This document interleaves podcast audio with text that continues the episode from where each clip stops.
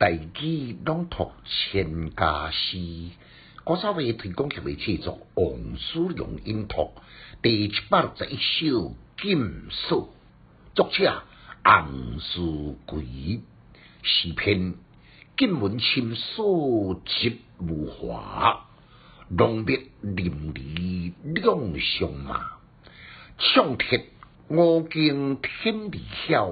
一滴月浸凄迷花，感慨。作者是浙江临安的人士，南宋李松调代诗人，最关呢，最个行步上诗。这首的诗题，另外一个名称就是《滴玉洞作》，看了就一目了然。滴就是当滴，玉洞就是翰林的别称。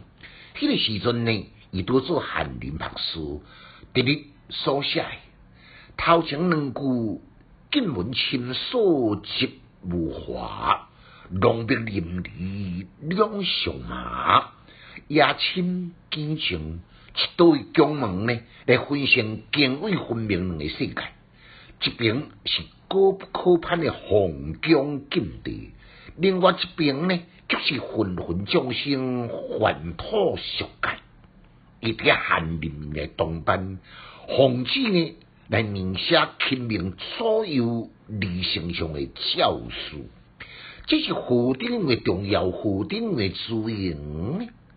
一农民哪来画墨？一农民哪来过上？墨水浓浓，灵书如泉，起笔如飞，淋漓尽致。刹那呢，就写完五马抓书的拜相令，这样不怪兴奋。为国观众的所有理性上革命的教书，需要出自伊的手笔。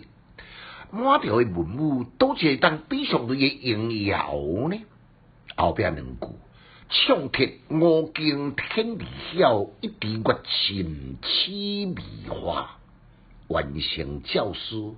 无滴无滴，听见了强强传布五更的声声，天还未光，放下文笔，踏出五外，只看见月光如水，滋润真正盛开的凄迷花，毋能够烘托诗情味，也敢若亲像以凄迷花来自比，更加以月光呢来比入皇帝温痛。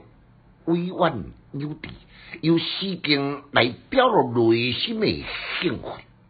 酷气，灭灭是读音，因为有音就讲目，哦目目，唱唱是读音，有音就讲唱唱歌乐曲，提供我大家最参考。来，咱搁再复上一遍。今闻琴书集无华，浓墨淋漓两相麻。唱铁我经天地晓，一滴月浸凄迷花。请家诗小研究，一丝讲强进修，读书快乐哦。